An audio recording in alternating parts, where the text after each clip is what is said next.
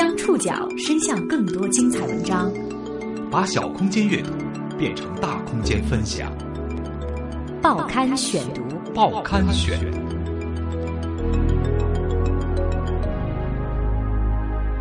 把小空间阅读变成大空间分享，欢迎各位收听今天的报刊选读，我是宋宇。今天为大家选读的文章综合了《中国新闻周刊》的系列报道、南方都市报以及新华网的报道，将和大家一起来说一说聂树斌案。时隔十八年，内蒙古青年呼格吉勒图的父母终于收到了一张无罪判决书，这也让与呼案类似的聂树斌案愈发引人关注。十二月十二号，最高人民法院宣布指定山东省高院复查聂树斌案。心里挺惊喜，终于看到聂树斌案往前又能迈一步了。这个发生于二十年前、开始于中国北方一块普通玉米地的恶性案件，又一次峰回路转。在这二十年里，无数人加入了追寻案件真相的队伍。今天的报刊选读将尽力从多个角度、最大限度的为您还原玉米地里的命案。这么多年过去了，段月珍仍然无法弄清自家玉米地里发生的命案究竟是怎么回事儿。一九九四年盛夏，河北省石家庄西郊新华路西段。路南一片五六十亩的农地里，一人多高的玉米长势正旺。段月珍家的口粮田就在这片玉米地里，地不大，只有一亩。自从上世纪八十年代村里统一分配口粮田，那块地就归他家打理。一家人日子虽然不富裕，却过得平静踏实。然而，这份踏实终将被一起凶杀案打破。而案发现场恰巧是段家的这片玉米地。一九九四年八月十一号早上八点多钟，太阳还没升到头顶，石家庄市液压建厂一百多名男职工便被要求出门寻一个人，要找的是工厂技术科的女苗图员康玲玲。几天前，三十六岁的康玲玲突然失踪了。液压建厂在玉米地的西侧。只一墙之隔。出门之后，工人们在玉米地里的一条条沟垄间仔细搜寻。尽管全场的男职工几乎倾巢而出，但找了近三个小时仍然无果。突然有人大喊：“快，找到了，找到了！”在路东十几米远的东西向垄沟里，有一具高度腐烂的尸体。段家地里死了人的消息很快在村里不胫而走。胆小的段月珍与邻居结伴，想去现场看一看。即便如此，他还是没敢走近细看，隔老远瞟了几眼，就迅速跑开了。段月珍远远望见的遗体，正是失踪多日的康玲玲。身边人对她最后的记忆，仍然停留在一九九四年八月五号，一个星期五的下午。康玲玲的丈夫侯军回忆。八月五号当天，两人在家吃过午饭之后，差五分一点，康玲玲便骑着自行车离开了。通常，康玲玲下班之后五点半到六点之间便会回到家里。当天晚上，侯军做好晚饭，等待妻子回家，直到七点仍然不见人。侯军以为他在单位加班，便去厂里寻找，却得到了康玲玲已经回家的说法。侯军又想起。岳父前两天还专门跑来商量买房事宜，以为妻子大概以此为由回了娘家，便不再寻找。然而，直到三天之后，也就是星期一的晚上，康玲玲依然没有回家，一种不祥的预感涌上了侯军的心头。第二天清早，侯军起来去城里找人，还没出门，迎面就碰到匆匆而来的康玲玲的同事于秀琴。于秀琴和康玲玲不仅是同事，还是老乡。平时常在一起练拳练剑，私交甚密。一九九四年，各地还在实行大小礼拜的休假制度。事发的那一周是小礼拜，只休周日一天。发现康玲玲周六、周一两天都没来上班，于秀琴便向老家的工友打听，听说康玲玲并没有回矿区的娘家，便到侯家来找。两人一碰头，侯军急了。在亲戚家找寻无果之后，他们只得向当地的派出所报案。可是派出所给的答复却是：“你们先登报吧，登了段时间没消息再立案。”八月十号，立案不成的他们在工厂保卫科的帮助之下，在康玲玲上下班那段不足一公里的路上撒网似的寻找。这天晚上七点，他们在玉米地南段的杂草堆里发现了一条蓝底蓝绿圈图案的连衣裙。下面还裹着一条粉色的内裤。第二天，一百多名液压建厂的职工被发动起来。几个小时之后，工人们在段月珍家那块玉米地里找到了康玲玲的遗体。石家庄市公安局郊区分局的现场笔录显示，公安人员当天从十一点五十分开始勘查现场，并于十四点零五分结束。现场笔录记载，尸体现场北距新华路两百零四米。西距南北土路十五米，尸体左脚西侧二十厘米处有一斜肩朝西的红色塑料凉鞋，左脚西侧偏南三十厘米处有一串钥匙，尸体北边偏至一点五米处有一辆头东尾西倒置的女士自行车，以上三件均为死者遗物。尸体的脖子上有一根玉米结，而且在脖子上还绕有一件衬衣。康玲玲的尸体找到了。案子也终于立了下来，但接下来的一个多月里，谁是凶手始终是个疑问。直到一个骑山地车的青年被警方发现，这个时年十九岁的青年叫聂树斌。报刊选读继续播出《玉米地里的命案》。一九九四年十一月三十号，石家庄市社会治安报上，民警焦广辉发表了通讯稿。轻纱帐里静悄悄，文中这样讲述了对凶手的抓捕过程。只见他从防水堤大路上拐进平房宿舍区，不时的左顾右盼。两位侦查员猛冲过去拦住去路。侦查员张日强突然喝问：“站住，干什么的？”那家伙一惊，掉头想跑，被侦查员杜同福一把拽下了自行车。这个被拽下自行车的青年。就是时年十九岁的聂树兵。如果不是焦辉广的这篇通讯稿，聂树斌的母亲张焕芝大概永远也搞不清楚自家老实巴交的独生子怎么就成了拦路强奸杀人案的嫌疑犯。根据焦辉广的描写，一九九四年八月十一号以来的一个多月当中，警方先后排查了八个村庄、十二家工厂企业的一千多人次，并且。摸出了十三名嫌疑人，后来被一一排除。九月八号，警方在电话厂宿舍区内从一名退休职工那儿得知，入夏以来，总有一名二十多岁的男青年骑着一辆蓝色的山地车在附近闲逛，并且几次尾随妇女上厕所。这个人留平头、长方脸、小眼睛，不像市里人。令人生疑的是，据说八月初这个人还在孔寨村的方向出现过，而孔寨村就是发现康玲玲尸体的那个村子。劳工人的话立刻成为重要线索，在焦辉广的笔下，一位农民大婶向警察反映，一名骑着蓝色山地车的男青年悄悄地骑到菜地边的土路上，不怀好意地看着他。等他抄小路回村回头看的时候，那家伙的样子活像一只。垂涎三尺的恶狼。上世纪九十年代中期，山地车还是稀罕物件，在农村更显扎眼。九月二十三号，当聂树斌骑着蓝色的山地车在电话厂宿舍区出现的时候，很快就被警方发现。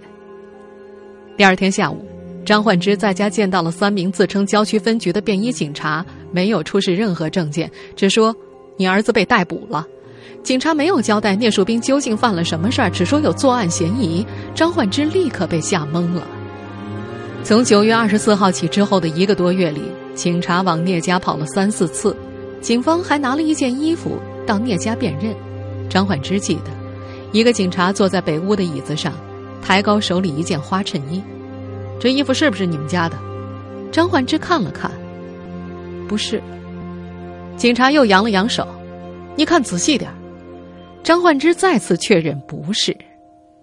张焕之记得，那是一件女人穿的花衣裳，长袖，上面有蓝色的花，一朵一朵的，并不大。他记得上面也有小碎花，比一块钱硬币稍大一些，但是很少。康玲玲的父亲也说，破案期间，警方也去过几次他家，一次拿走了女儿的照片，还有一次拿走了两件衣服，其中一件是花衬衣，另一件是连衣裙。康父说，后来警方又拿了几件衣服让他们辨认，一件是花衣服，一件是连衣裙。不过康父表示，后来拿来辨认的衣服。并不认识。一开始，聂家人都以为聂树斌最多也就是个小偷小摸，更从未想过从不惹事、有些口吃的聂树斌犯下的竟是强奸杀人的大罪。报刊选读继续播出《玉米地里的命案》。知道聂树斌被抓之后，张焕之开始往郊区公安分局跑，一是要看看儿子，二是想问问。到底犯了什么法？一周之内，他去了两三次，次次都被堵在门口，见不到儿子，只能赶紧找律师。一家人花了两千块钱，请了在法律服务社工作的张锦和。一开始，聂家人都认为聂树斌最多也就是个小偷小摸，甚至在找律师的那段时间里，聂家还如期操办了聂树斌姐姐的婚礼。直到不久后的一天，聂树斌的父亲聂学生。在工作单位石家庄联检厂见到了一张逮捕证，上面清楚的写着“聂树兵强奸杀人”。老实少言的聂学生当时死活不肯在逮捕证上签字，狂喊着：“我儿子不是这样的人。”警察说：“签吧，你儿子自己都承认了。”儿子强奸杀人，张焕之怎么也想不通。在张焕之的眼中，儿子性格内向，甚至有些懦弱。一九九三年，儿子在家里连只母鸡都不敢杀，第二年怎么就能跑出去杀人呢？张焕之说的非常直白，他没那个胆量。我相信我的儿子是清白的，我生了他十九年，我养了他十九年，他的人品我知道，他都没有跟女的发生过任何关系，他怎么会去强奸杀人呢？一审开庭之前，张焕之在二嫂家里第一次见到了律师张景和，时间不长。只有半个小时不到，这么多年过去了，见面时的大部分细节已然忘却。他只记得张景和告诉自己，对于一米地中的命案，聂树斌前五天都不认，第六天却突然改了说法。李志说：“我看见你儿子了，他还都只是个哭，看等到他哭过以后，说聂树斌，我是代表家里说为你这案子来的。”你为什么第一次没有承认？为什么还后来承认了？我儿子说：“大嘞，这句话我该死我也忘不了。”不过，对于张焕之的这个说法，张锦和曾在二零零六年的一次采访当中间接否认。当时媒体报道，张锦和一共会见聂树斌三次，但聂树斌从未喊冤，每次都承认事情是自己所为。在聂树斌公认犯案时间的问题上。那篇青纱帐静悄悄里也有描写，其中写道：九月二十九号，在侦查人员强有力的政策攻心和确凿的证据面前，聂树斌自知再无法抵赖，终于缴械投降，供认了拦路抢劫杀人的全部犯罪事实。九月二十九号，正是聂树斌被抓的第六天。至于口供的内容，张景和告诉张焕之，现场什么样，口供就什么样。接下来的几个月，聂树斌音信全无。一九九五年三月十五号，聂树斌案一审宣判，认定聂树斌强奸、故意杀人罪名成立，判处死刑。在刑事附带民事诉讼当中，判处聂树斌赔偿康家丧葬费以及其他费用两千元。宣判之后，聂树斌和康家同时上诉，前者的理由是量刑过重。后者的理由是案件存在疑点，民事赔偿过低。与一审相比，二审干脆没有开庭，只做书面审理。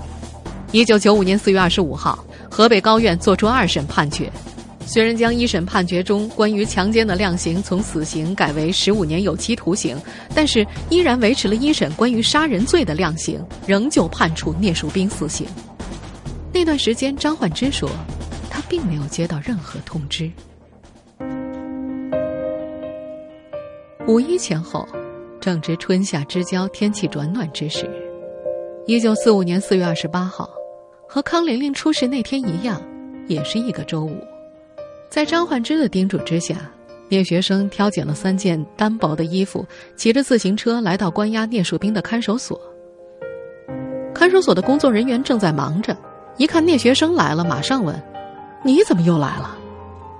聂学生说：“天热了，我给儿子拿两件单衣。”听到这话，工作人员放下手中的活儿，转身离开。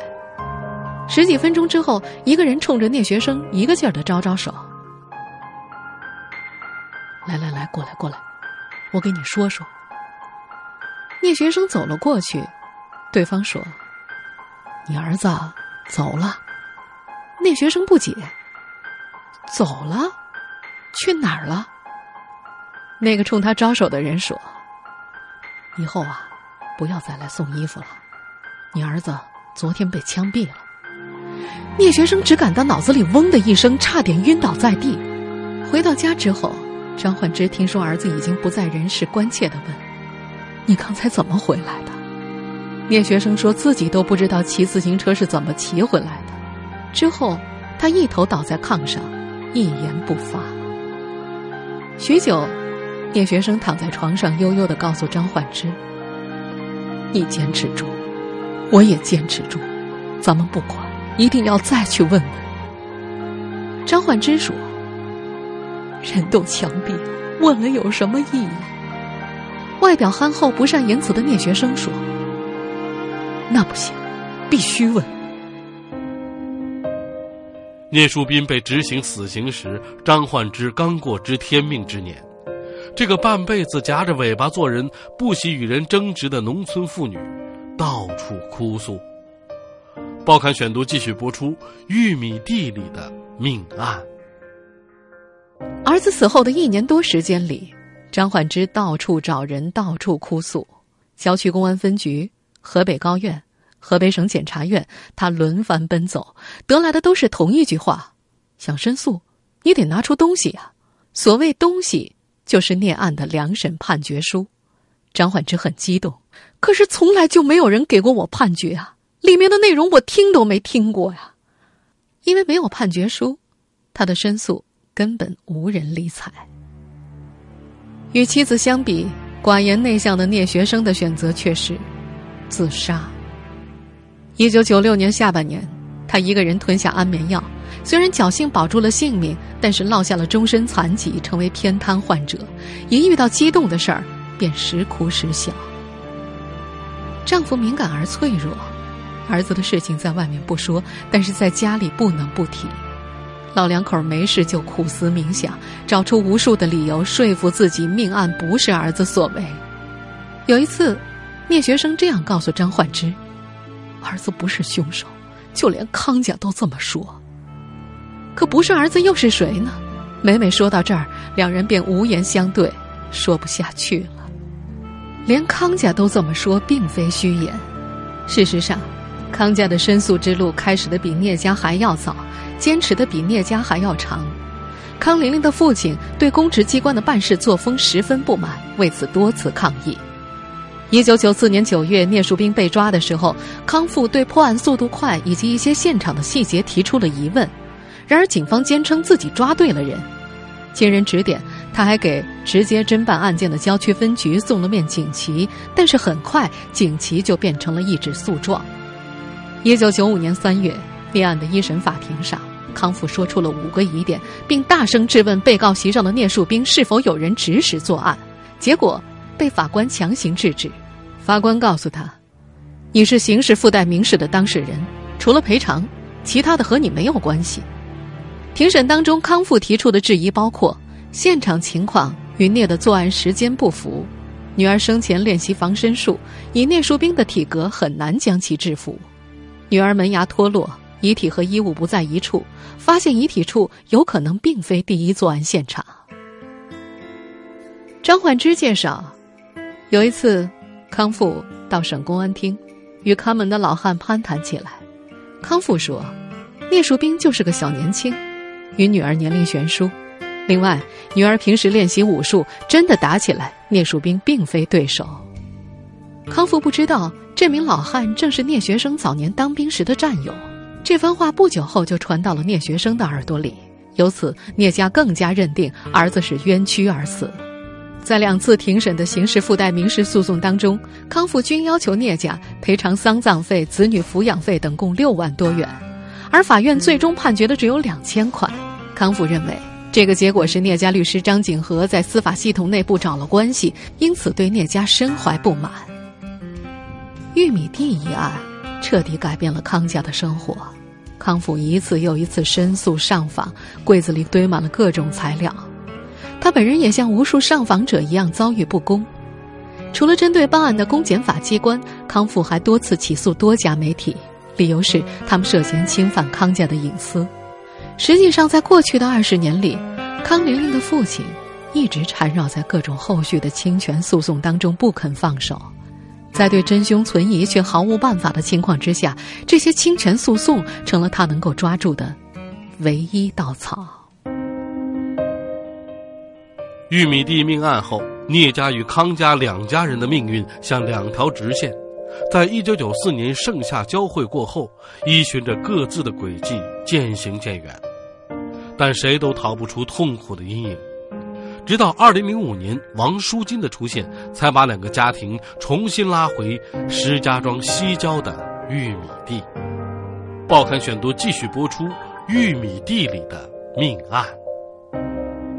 二零零五年，石家庄的冬天格外寒冷。春节之后不久，邯郸市广平县公安局一位负责人致电康复：“你孩子那事儿啊，现在又抓到一个真凶。”这句话抓住了康玲玲父亲的心。几乎与此同时，张焕之家开始不断有人造访，光是找上门的记者一批就来了四十多人。刚开始，张焕之还觉得纳闷儿。儿子聂树斌的案子已经过去多年，怎么还有人前来询问呢？后来有人向张焕之透露实情，有一个自称玉米地案真凶的王淑金不仅落网，并且已经指认了案发现场。接近绝望的张焕之再度踏上了申诉之路。为了帮助聂家申诉，上海一家媒体向张焕之推荐了律师李树庭。尽管王淑金主动认罪，但想要申诉成功。拿到聂案的两审判决，仍然是个绕不过去的坎儿。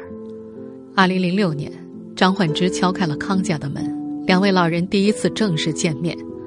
在张焕之明确请求复印康家的判决时，康复拒绝了。你有没有判决跟我没有关系。你再说自己冤枉，在情理上咱们两家也是仇人。只要案子不翻，我就不能帮你。康复的几句话，说的斩钉截铁。律师李树庭主动揽下了到康家讨要判决的任务，他多次登门陪康复聊天儿一边回答老人工作当中所遇到的法律问题，一边把话题往聂案上引，只是对判决只字不提。几次下来，李树庭逐步取得了康复的信任和好感。二零零七年四月，康复终于递上了两审判决的复印件。别看只是几张轻飘飘的纸，上面还有不少印刷错误。错句别字，但在张焕之的手中，他真的比千金还要重。二零零七年八月十五号，当张焕之手持判决出现在河北高院要求申诉的时候，工作人员很惊讶：“你是怎么拿到判决的？”因为相信李树亭，又有王淑金坚决认罪，康复对于聂家的态度在内心深处悄悄转变。虽然从表面上看，康复。依然将聂家视作不共戴天的仇人，而在李树亭看来，康复之所以一直不肯改口，是怕案子翻不过来。他曾向李树庭表示，如果法院认定不是王淑金干的，他又去帮助聂家，那他和孩子岂不成了笑话？实际上，从二零零五年至今，命运注定两家围绕玉米地一案的恩怨一直难解。二零零五年三月。媒体对聂案的报道刊出之后，河北省高院表态对该案进行复查。二零零七年四月，王淑金以未起诉他在石家庄西郊玉米地的奸杀案为理由，向河北省高院提出上诉。辗转八年之后，直到二零一三年九月，河北省高院裁定王淑金并非聂树斌案真凶。至此，聂树斌一案似乎陷入了死胡同。今年的十二月十二号。最高人民法院通过官方微博和网站公告，决定将河北省高级人民法院终审的聂树斌故意杀人、强奸妇女一案，指定山东省高级人民法院进行复查。聂树斌案终于迎来了曙光。直到今天，我们仍然无法知道这个案子的全部真相。但是异地复查的消息，让这个案子终于迈出了历史性的一步。更重要的是，对于纠缠了二十年的聂康两家来说，没有真相，就没有宽恕；没有宽恕，当然没有未来。听众朋友，以上您收听的是《报刊选读》，《玉米地里的命案》。我是宋宇，感谢各位的收听。今天节目内容综合了《中国新闻周刊》系列报道、《南方都市报》以及新华网的报道。我们下次见。